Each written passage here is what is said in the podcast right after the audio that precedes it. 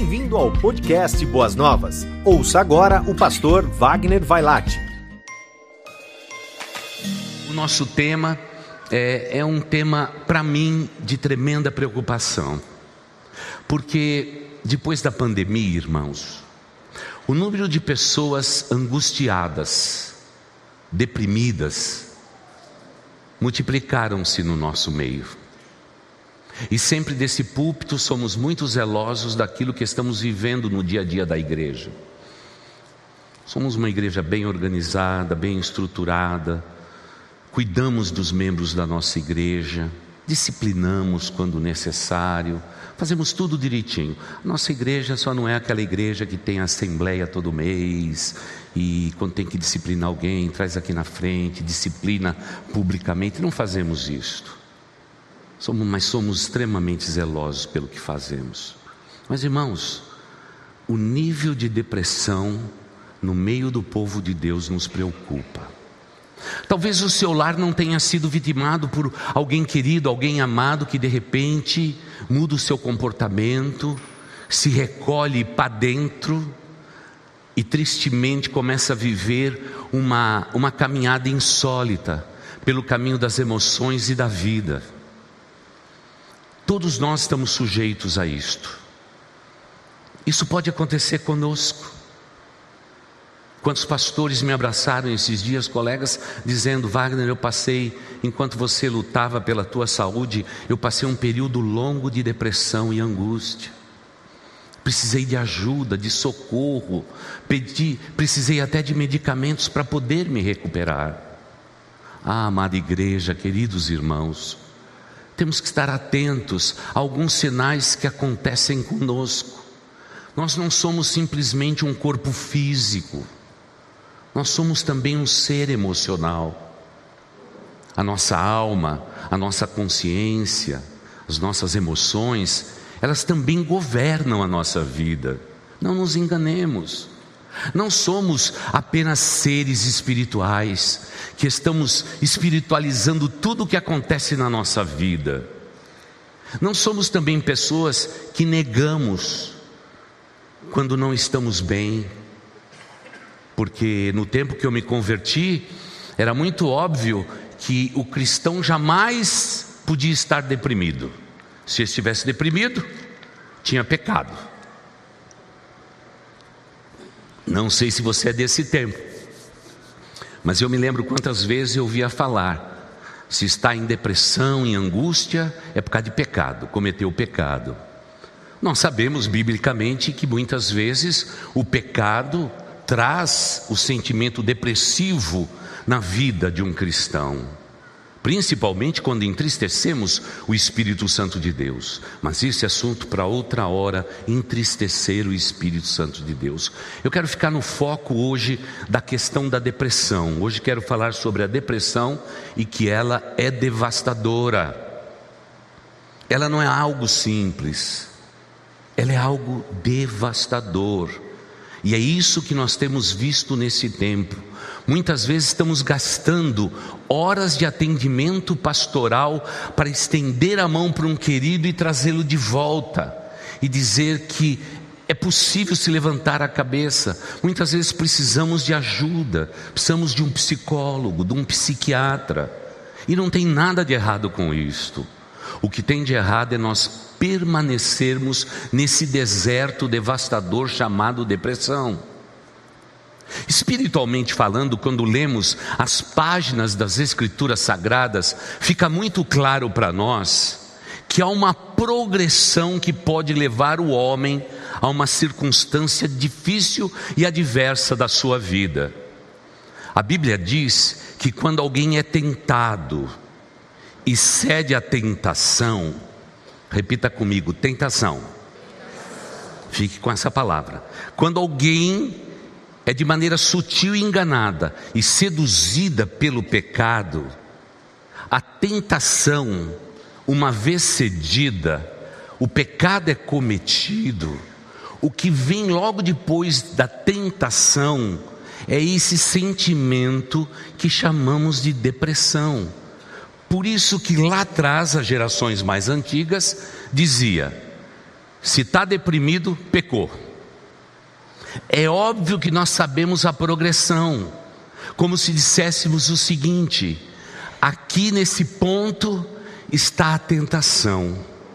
Se não cuidarmos disso, isso pode se tornar um degrau abaixo. Pode ser a depressão.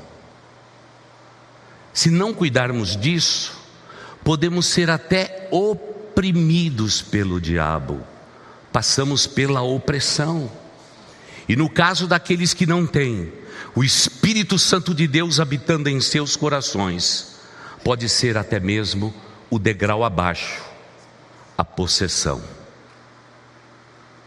Por isso, nessas palavras que a gente pode ver claramente, oriundas do Velho Testamento, nós vemos que nós temos que cuidar muito bem da nossa vida espiritual, mas também da nossa vida emocional, muito bem da nossa vida física.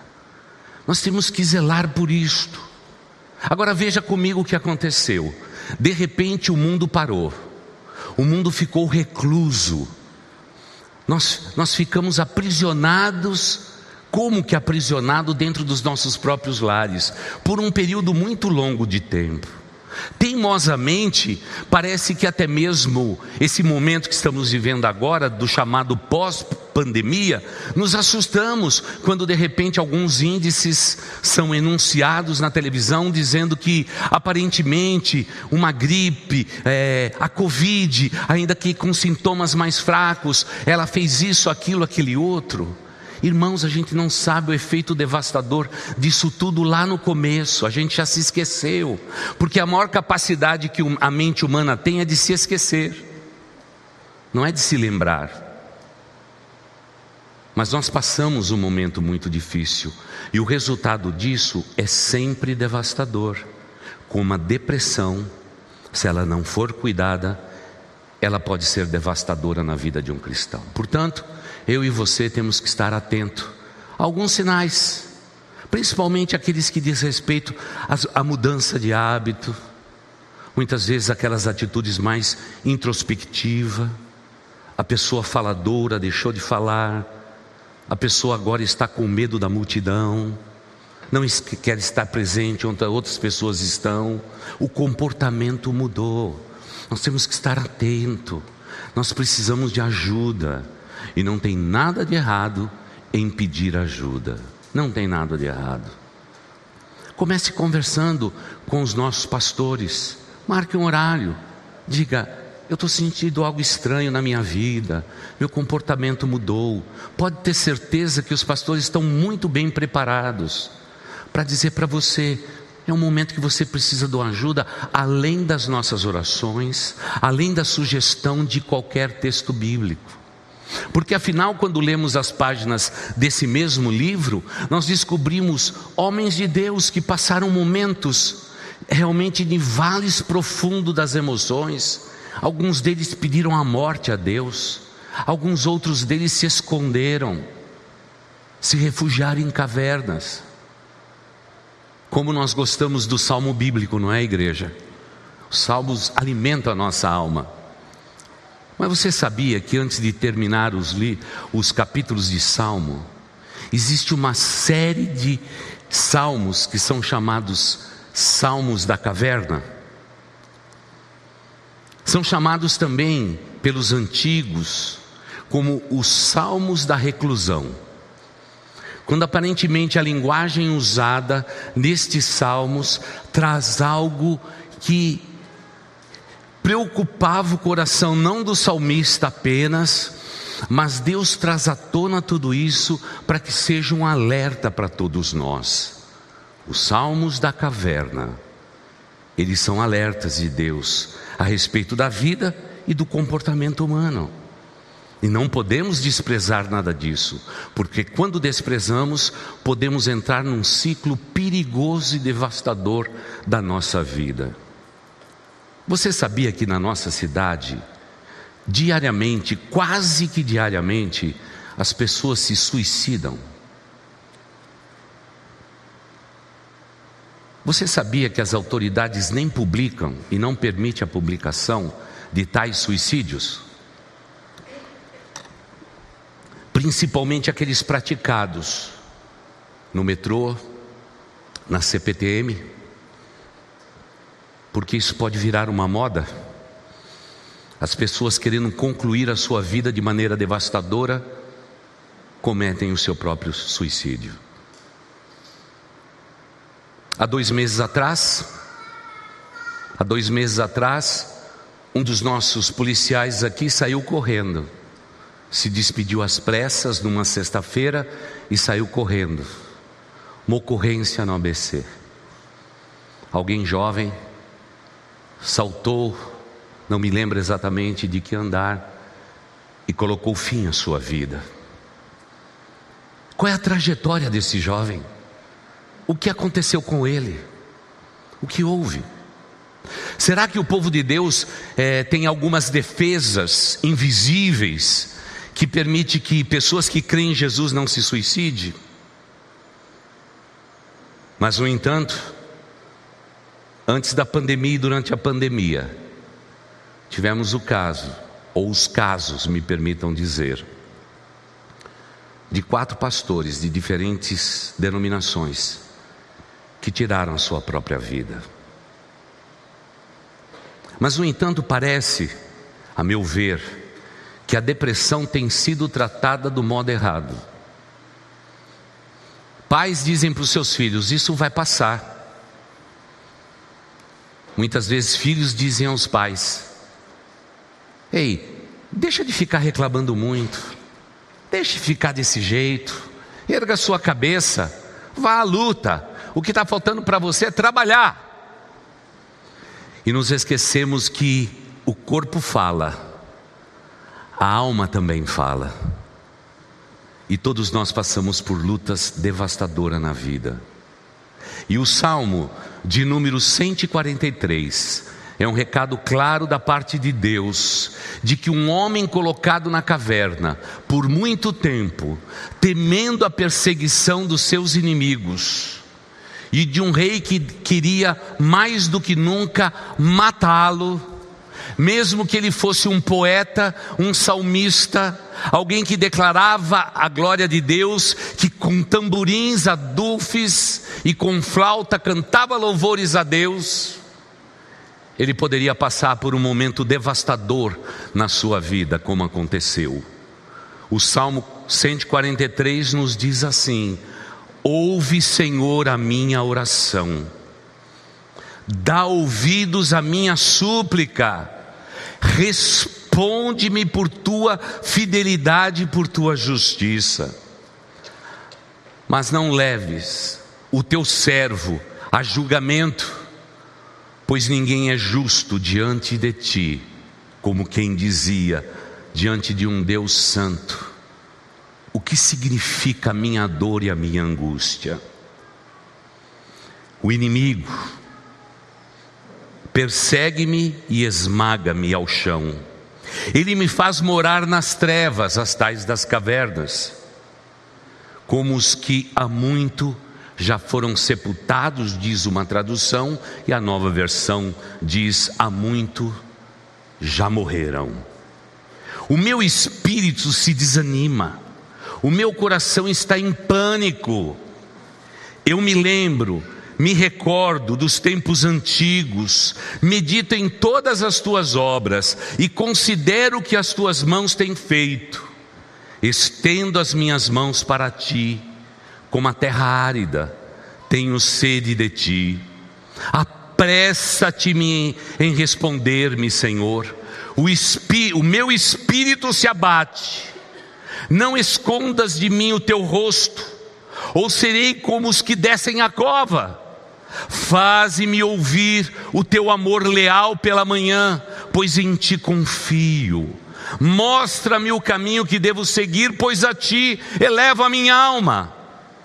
Livra-me dos meus inimigos, Senhor, pois em ti me abrigo. Ensina-me a fazer a tua vontade, pois tu és o meu Deus, e o que o teu bondoso espírito me conduza por terreno plano. Preserva minha vida, Senhor, por causa do teu nome, por tua justiça, tira-me desta angústia, e no teu amor leal, aniquila os meus inimigos e destrói todos os meus adversários, pois sou teu servo. Que linguagem é esta? Pode ser que ele tinha poder de inventar gigantes, mas havia gigantes dentro dele que era muito duro de se vencer. Por, por esta razão, todos nós temos que estar atentos e olhar bem para a nossa vida emocional. Eu sei que você está aqui para cuidar da sua vida espiritual e faz bem. Por favor, esteja sempre na casa do seu Deus. Por favor, tenha um espírito simples, esteja sempre pronto a aprender da parte de Deus. Não despreze a escola bíblica dominical, o centro de estudos bíblicos. Estudar a Bíblia, meditar na palavra de Deus ao redor dos irmãos, discutir e pensar na Bíblia de modo, vamos dizer assim, intuitivo e muitas vezes proposital, é muito importante para, a vida de um cristão. Agora veja, se um momento da minha vida eu subtrair da minha vida a palavra generosa do meu Deus, eu corro grandes riscos, porque a palavra é alimento para a alma, é alimento para as minhas emoções. Quando eu deixo minha Bíblia fechada e assim vivo o meu estilo de vida, eu corro riscos. Porque quando eu deixo de alimentar a minha alma, quando eu deixo de alimentar o meu espírito, quando eu deixo de alimentar com a palavra de Deus o meu coração, eu posso já estar andando por caminhos tortuosos. E muitas vezes chamamos isso de luta, de tentação, de deserto, de problema, mas o maior problema que o cristão tem hoje é a ausência da palavra de Deus no seu coração. Porque quando lemos um texto como este, nós passamos a vigiar a nosso coração. O meu espírito se desanima. Eu estou desanimado espiritualmente? Eu estou sem vontade de cultuar a Deus? Eu, eu tenho pouco desejo de adorá-lo? E a palavra de Deus, de maneira doce, diz: examine seu coração. O Espírito Santo de Deus vai falar ao nosso coração. Se eu subtrair essa palavra, eu fico simplesmente com um sentimento. É, eu estou desanimado, eu estou com dificuldade de ler a palavra de Deus, eu estou um pouco cansado de estar na casa de Deus. Ah, eu não estou tão animado. Olha, sabe, a culpa foi, foi da Covid, foi do tempo de reclusão, foi desse tempo. A gente acha culpados. Porque o inimigo das nossas almas, o maior prazer que ele tem é de nos afastar do nosso Deus. Afinal, o nome dele é Diabo. Diabo na Bíblia é aquele que separa. A palavra diabolos é o separador. E como que o diabo separa a gente de Deus? Primeiro, ele nos ensina o seguinte: você tem que estar muito ocupado para não ter tempo para a palavra de Deus. Já começou a separar. Então vamos fazer uma conta aqui junto. Você pode ser um bom líder da igreja. Você pode ser um excelente voluntário. Mas eu pergunto a você: quanto da palavra de Deus você leu esta semana? Leu diariamente? A palavra de Deus foi objeto da sua devoção, da sua reflexão, da busca da vontade de Deus? Talvez você diga, pastor, eu estou ocupado demais nas minhas responsabilidades, na minha sobrevivência, que eu não tenho tempo para Deus. Infelizmente, o diabolos já está te separando de Deus. E quando eu estou separado de Deus, eu fico vulnerável. O diabo tem um desejo intenso de aumentar as nossas lutas para que a gente esteja mais separado de Deus. E quantas pessoas que são tentadas e provadas e dizem a mesma coisa ao Deus eterno: Senhor, onde o Senhor está? O Senhor não olha para mim? O Senhor não atenta para minha humanidade? O Senhor não se atenta para as lutas que estou vivendo e enfrentando na minha vida, na minha existência? Essas palavras e essa expressão significa eu estou longe de Deus. Porque o salmista nesse texto diz: aconteça o que acontecer, eu confio em Ti, Senhor. A minha fé está colocada em Ti, Senhor. Eu estou na caverna, eu estou no meio da minha luta, estou sendo perseguido como objeto de morte, no entanto, eu confio em Ti, Senhor. São expressões pequeninas, mas que muitas vezes fica desprezada da nossa vida. Há mais ou menos três meses atrás eu preguei aqui e alguém nos assistindo pela internet escreveu para nós e disse lá, pastor, como pode ser? O texto que você meditou é o texto da minha vida e do meu coração, mas eu nunca entendi aquele texto do jeito que o pastor pregou. Sabe qual é o problema nosso? Texto que a gente gosta na Bíblia, a gente decora. E não tem nada de errado em decorar textos bíblicos. Por favor, faça isso.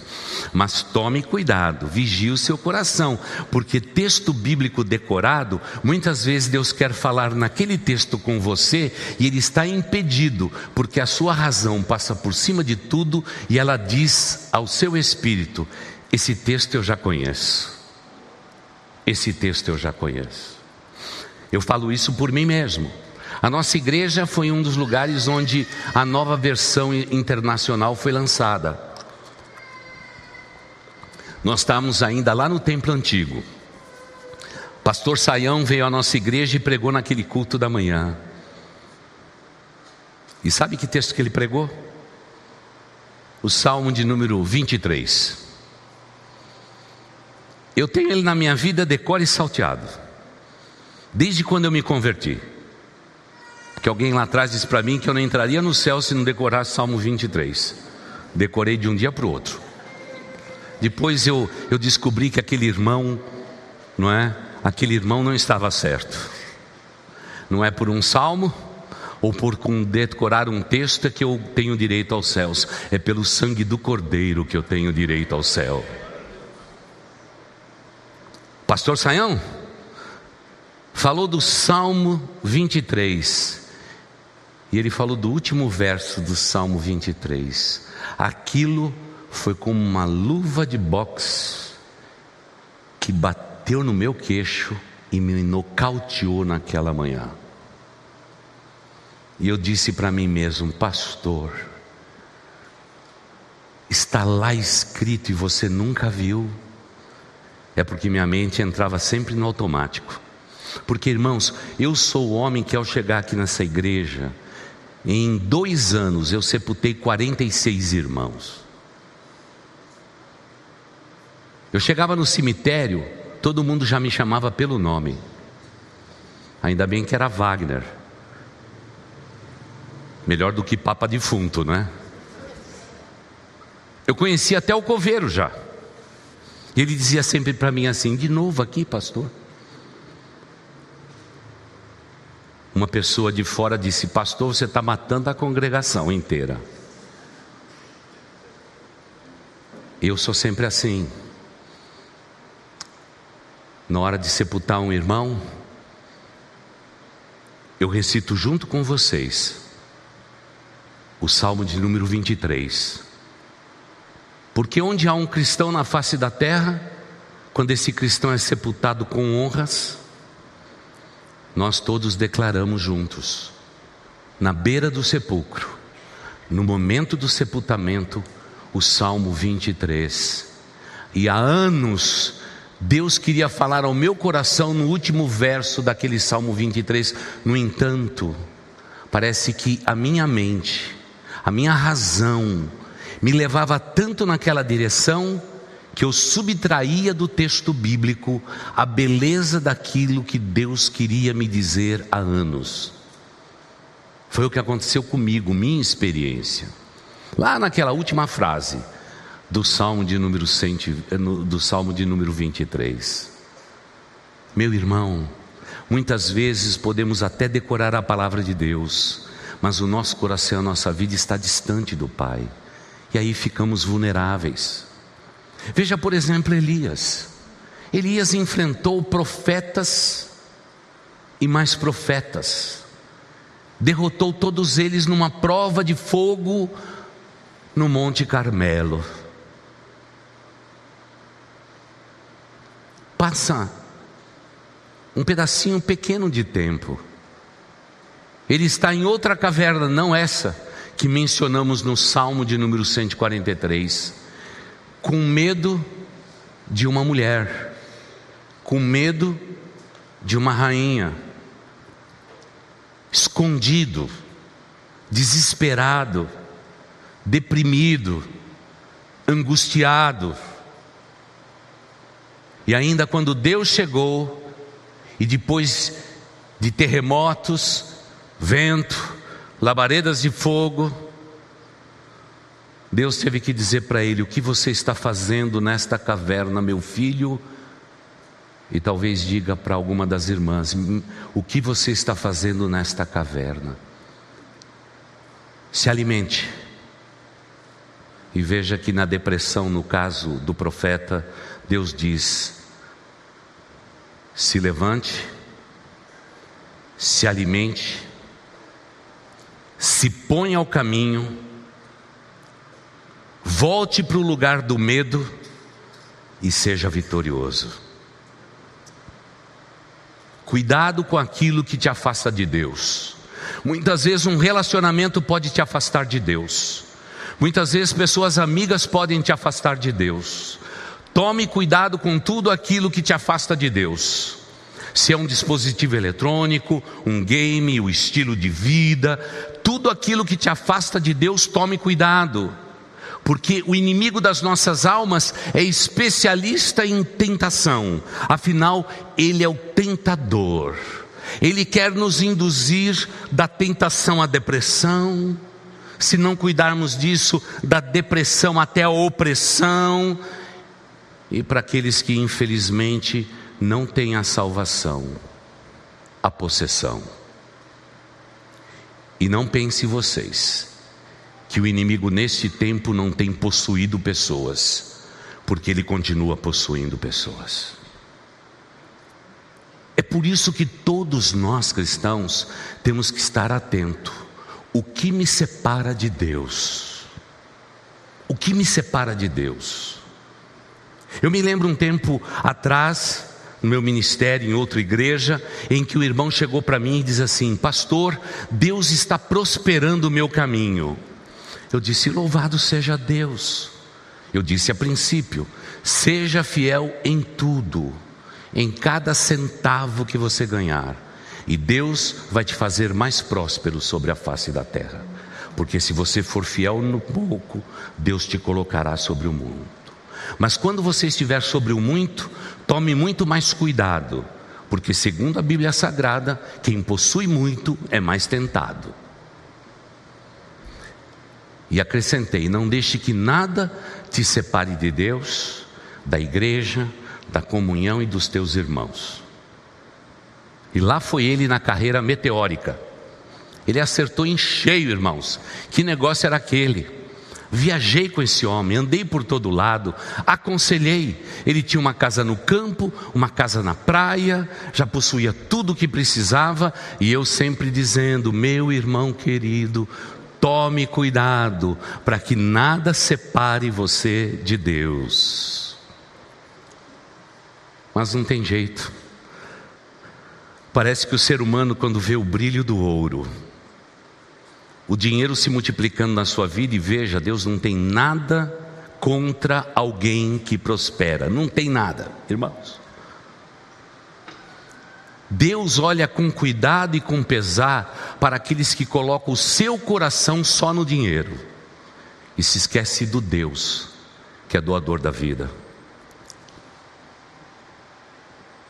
Daqui a pouco, aquele homem deprimido, angustiado, desesperado. Sua família correu para pedir ajuda.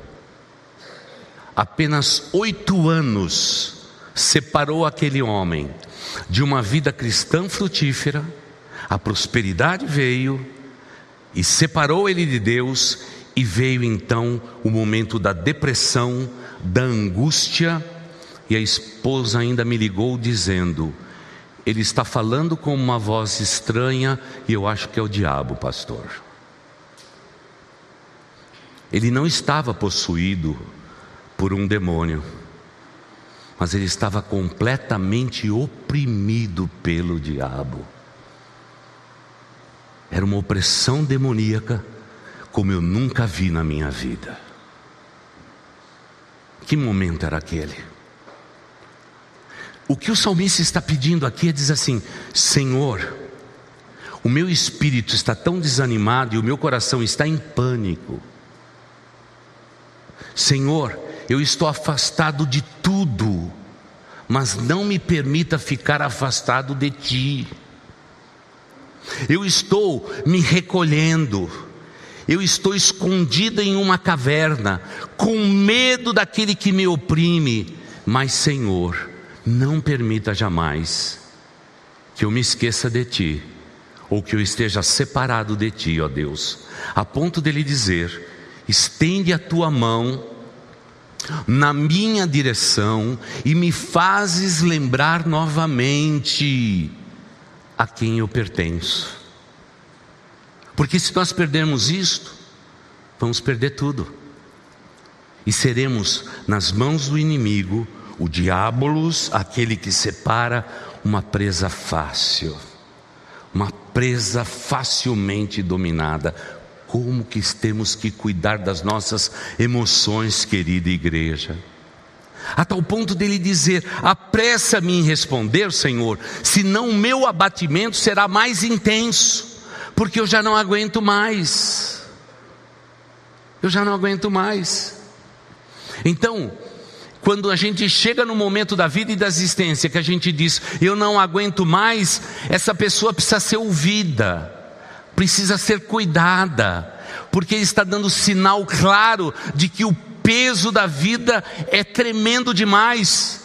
Fugiu do controle a existência. Eu preciso de ajuda. Eu preciso de alguém que me pegue pela mão e me aproxime de volta de Deus, porque em Deus está o recurso maior para alimentar as minhas emoções, para fortalecer o meu ser e me tirar da caverna e me colocar em pé do lado de fora, para que eu possa me levantar, animar e, na força da minha caminhada, voltar ao lugar onde Deus ordena a sua bênção.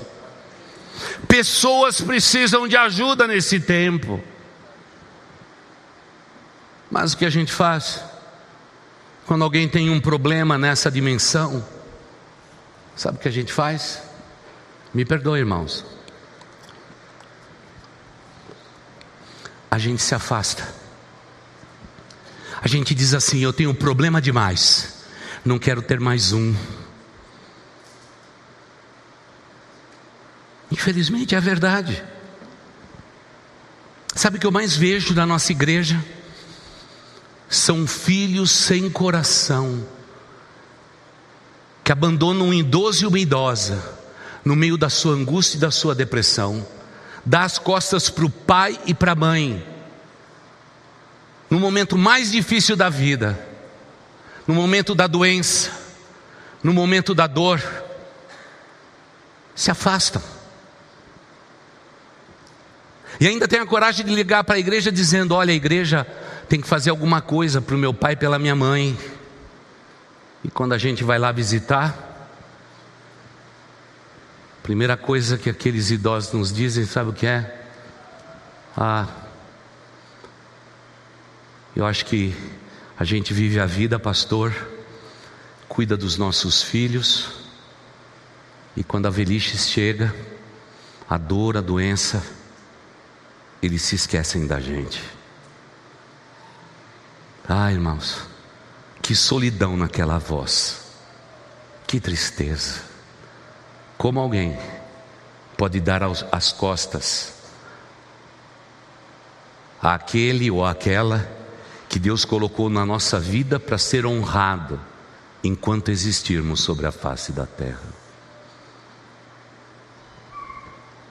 Como é bonito ver um filho, uma filha zeloso, que no momento mais difícil da vida de um pai e de uma mãe, está alimentando, cuidando de maneira zelosa, para que nada falte a essa pessoa. Quantos desses idosos já manifestam pontos claros de depressão profunda e devastadora? Mantém uma chama viva como se fosse o salmista. Senhor, estende a tua mão e me ajuda, por favor, porque o peso da minha luta tem sido tão grande. Mas parece que aquele que separa, consegue também separar pais de filhos e filhos de pais. Você pode imaginar como é a angústia de um homem ou de uma mulher se sentir numa cama abandonado. Os mais bondosos dizem: vamos colocar numa clínica. Ele tem aposentadoria, ela tem aposentadoria, vai ser mais bem cuidado do que nós. É óbvio que, como pastor, eu sei que dependendo da doença, há um momento em que uma família não tem mais o que fazer a não simplesmente colocar esta pessoa aos cuidados de pessoas gabaritadas. Mas esta é a última instância a última instância.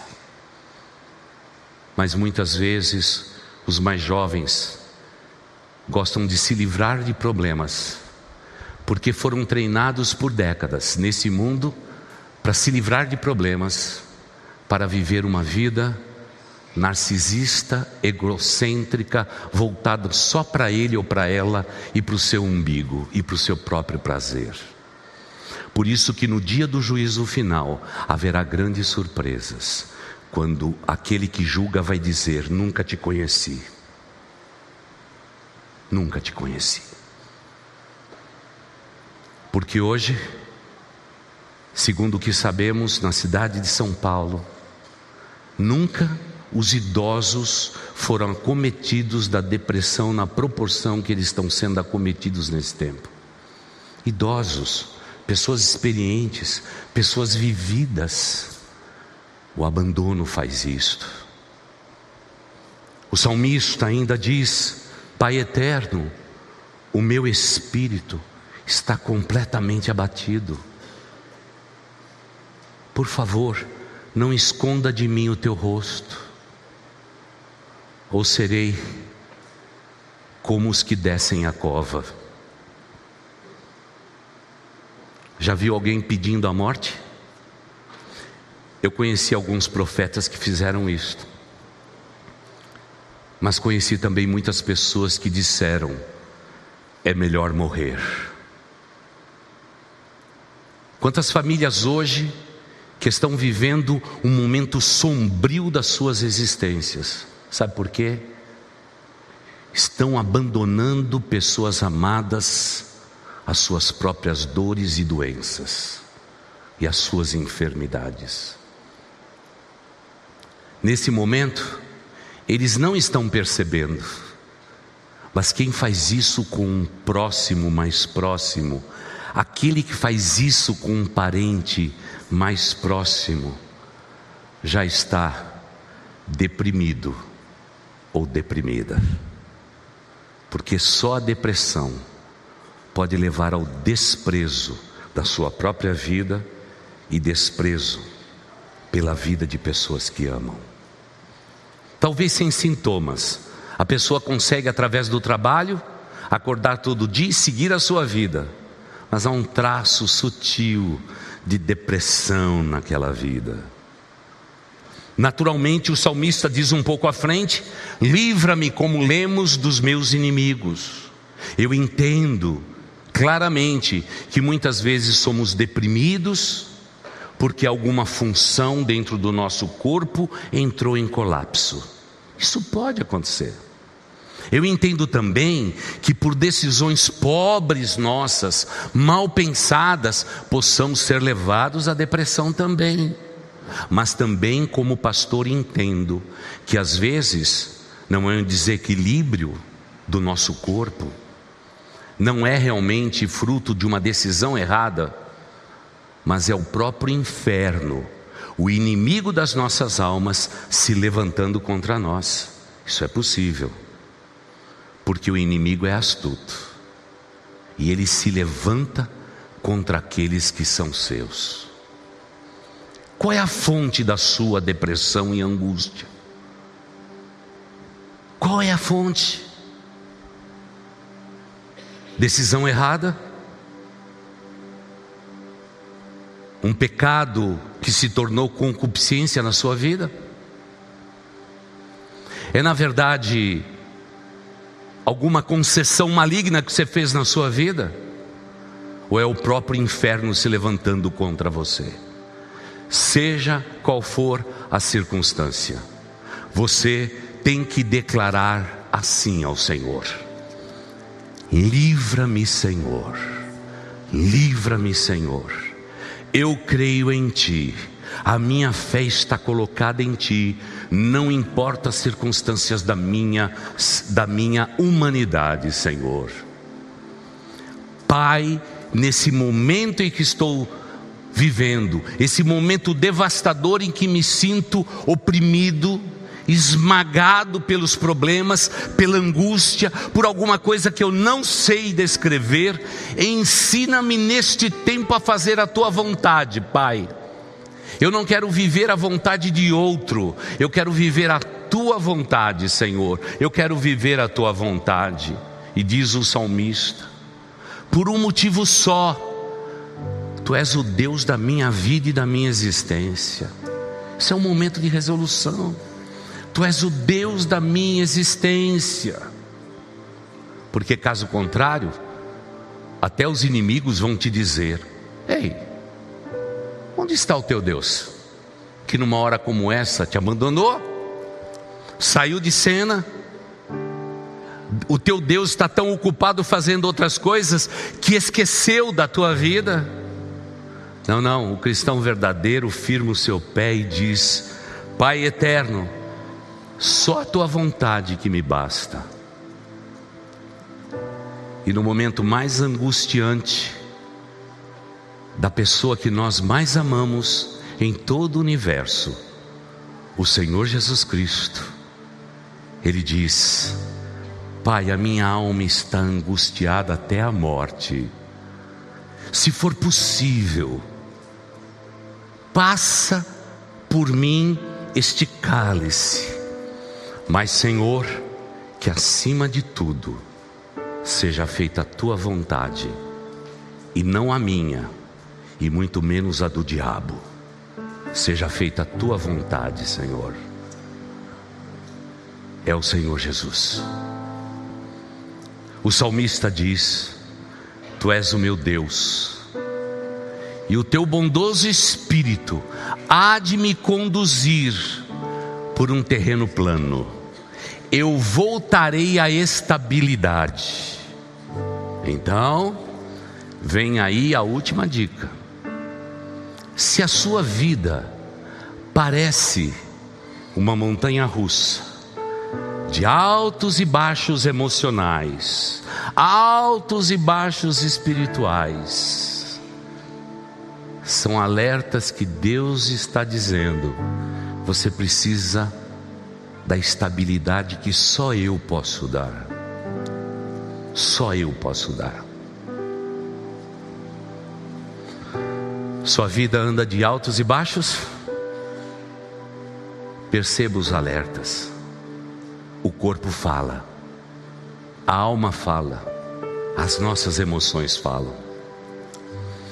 E aí o salmista diz algo aterrador: Senhor, que eu não desperdice a minha vida, preserva a minha vida, porque não existe ninguém na face da terra que pode tirar a sua própria vida ou a vida de alguém.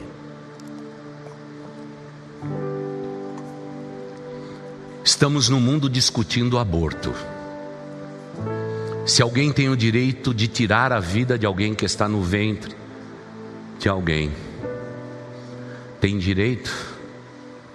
Ninguém, sob nenhum pretexto. A vida, uma vez dada por Deus, pertence a Deus e só a Ele. E se você tem andado por angústias e depressão, e você já negociou com a morte, dizendo: Pai, que eu deite esta noite e não acorde amanhã, nunca ore essa oração. Diga como salmista: Senhor, preserva a minha vida, porque a minha caminhada ainda não terminou na terra, por mais devastadora, por mais tortuosa, por mais cavernosa seja a minha existência, vivendo no isolamento como eu tenho vivido. Olhe para os seus filhos, ore por eles, mas fique perto deles. Se seu filho e sua filha começar a mudar o, o, o seu semblante, a sua maneira de ver, começa a só usar capuz, moletons com as mangas até lá embaixo.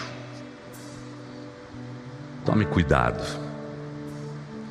Existem vídeos ensinando os nossos filhos a se automutilarem para abrandar a dor da depressão, da angústia e da perplexidade. Quantos jovens hoje lindos, com futuro brilhante, nas garras do diabo, estão cedendo ao sentimento depressivo da vida e se automutilando, simplesmente para desviar a dor da solidão numa dor que rasga a carne. Esse é o momento que a humanidade está vivendo. Por isso, preste atenção naqueles que te cercam, porque lembre-se, você foi constituído pai e mãe para abençoar a sua descendência sobre a face da terra. Não se negue a isto. Lute pela sua descendência. Lute de todo o seu coração. Trabalhe na vida deles. E não importa se circunstância, continue amando esse povo. Continue amando essas crianças. Porque nossos filhos são filhos nossos quando acertarem e serão filhos nossos quando também errarem. Estaremos para sempre ligados a eles. Mas olhe para isto. Segundo os estudiosos, a depressão juvenil aumentou mais de 40% depois desse período de reclusão. 40%. Sabe em que país? Brasil. Não estamos falando de outro país do mundo, estamos falando do Brasil. A depressão entre os idosos aumentou em mais de 30%. Mas se espantem agora, entre a população economicamente ativa, a depressão provavelmente tem aumentado em mais de 50%. Quando a gente lê isso, alguém sempre me diz a mesma coisa de maneira espiritual. Pastor, isso acontece lá fora. Eu quero dizer que eu e você, dentro dessa igreja, nós somos estatística também. Porque a gente acha que a estatística é só para quem está lá fora. Eu e você somos estatística também. Cuide da tua alma cuide do teu espírito, mas cuide também das suas emoções. E quando você sentir algum sinal que está fugindo do controle, busque ajuda, não é feio, não é pior e menos devastador do que a depressão em si. Agora, por favor, não pense que você é um super-homem e uma super-mulher e que você está alheio a estes sentimentos. Todos nós estamos sujeitos a ele. Mas é óbvio, a gente entendeu hoje que eu preciso da palavra de Deus, você precisa da palavra de Deus. Mas hoje, infelizmente, Vivemos de uma geração que o único texto bíblico lido nesta semana, sabe qual foi? O salmo que eu acabei de ler para vocês, o Salmo 143. Longe de Deus, longe da âncora da vida, longe da bússola e do GPS que nos leva aos caminhos seguros, o centro da vontade de Deus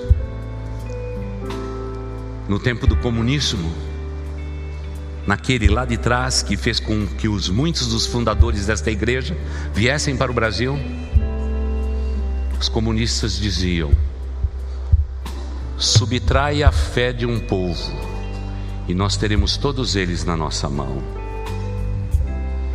Nos dê as crianças até cinco anos de idade e o mundo inteiro vai mudar a sua perspectiva política. Me deem as crianças até cinco anos de idade. É audacioso, é forte, e nós precisamos entender a vontade de Deus e o poder da palavra de Deus nas nossas vidas. E me perdoem, irmãos, porque eu quero concluir antes da canção, dizendo que não faz muito tempo, numa noite sombria da minha vida, eu estava em completa depressão, ainda que momentânea.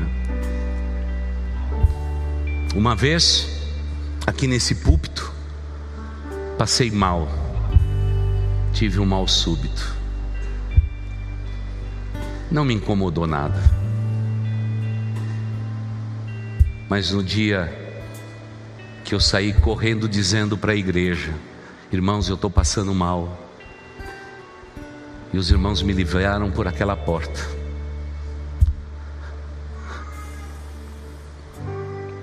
E eu vomitei ali daquele cantinho. E depois, na porta do meu gabinete, vomitei de novo. Porque os meus rins já não funcionavam mais. As taxas de ureia, creatinina sódio, estavam todos alterados dentro de mim. Me recuperei rápido, para não preocupar a igreja. Sorri para os meus diáconos, olhei para o rosto da minha esposa e disse para ela: está tudo bem. Olhei para o meu filho que saiu correndo e disse: fica tranquilo. Mas dentro de mim eu dizia a mesma coisa: Senhor, preocupar uma igreja inteira com a minha doença, a minha enfermidade.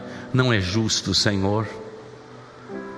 Pai de amor, quero abandonar o ministério, não quero preocupar ninguém. Naquela madrugada não consegui dormir. Eu disse, olhando pela janela da sala da minha casa: Senhor, se o meu tempo aqui terminou, abrevia tudo isso. Eu não aguento mais.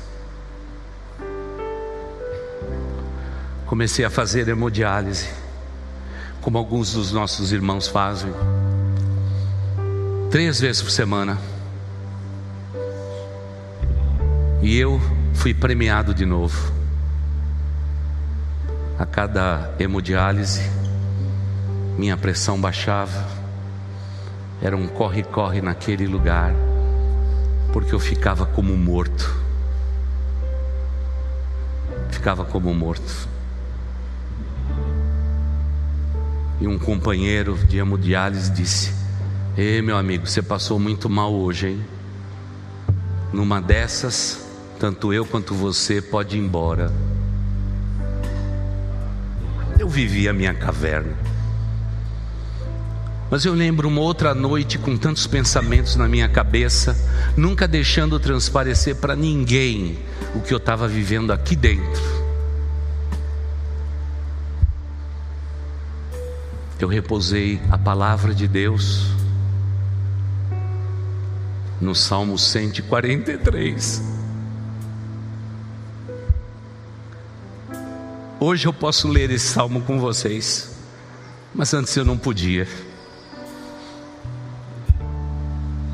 E eu disse para Deus, depois de ler o Salmo 143, no início daquela manhã: Pai, me perdoa, Senhor, quando eu passei mal no púlpito, quando eu vomitei pelo caminho da tua igreja, Senhor Cada vez que eu disse para o Senhor, pare minha vida, é melhor assim, eu já estou salvo, vou para o céu, não há prejuízos, acaba com isso. Me perdoa, Senhor, cada vez da hemodiálise que vinha aquela pressão baixa, tão baixa, que eu preocupava todo mundo.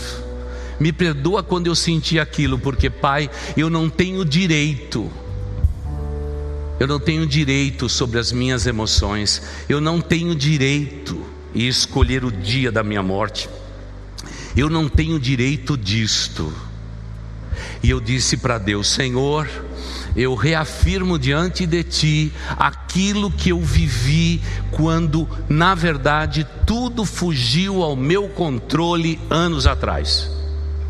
Se a morte vier, ela vai ter trabalho porque eu vou estar andando pela cidade de São Paulo. Eu não vou me prostrar, eu não vou me jogar num leito, eu não vou desistir da vida, eu vou dar trabalho para a morte. Se ela quiser me encontrar, pode pegar ônibus, pode pegar Uber, pode pegar táxi com aquela foice grande na mão, porque eu vou estar servindo ao meu Deus, o meu povo e a minha igreja, a igreja do Senhor Jesus. Eu voltei à memória aquilo que eu tinha pedido a Deus tempos atrás. Tempos atrás, e eu pedi a vida. Ah, irmãos, você tem que ver como eu cheguei naquele sábado para fazer hemodiálise.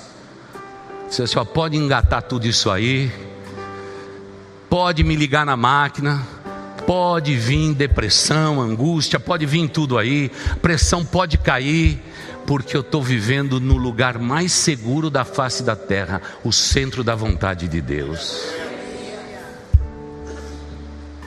E um dia o telefone tocou. E o número meu de transplante era esse. Agora virou senha do meu celular. Ladrões que nos assistem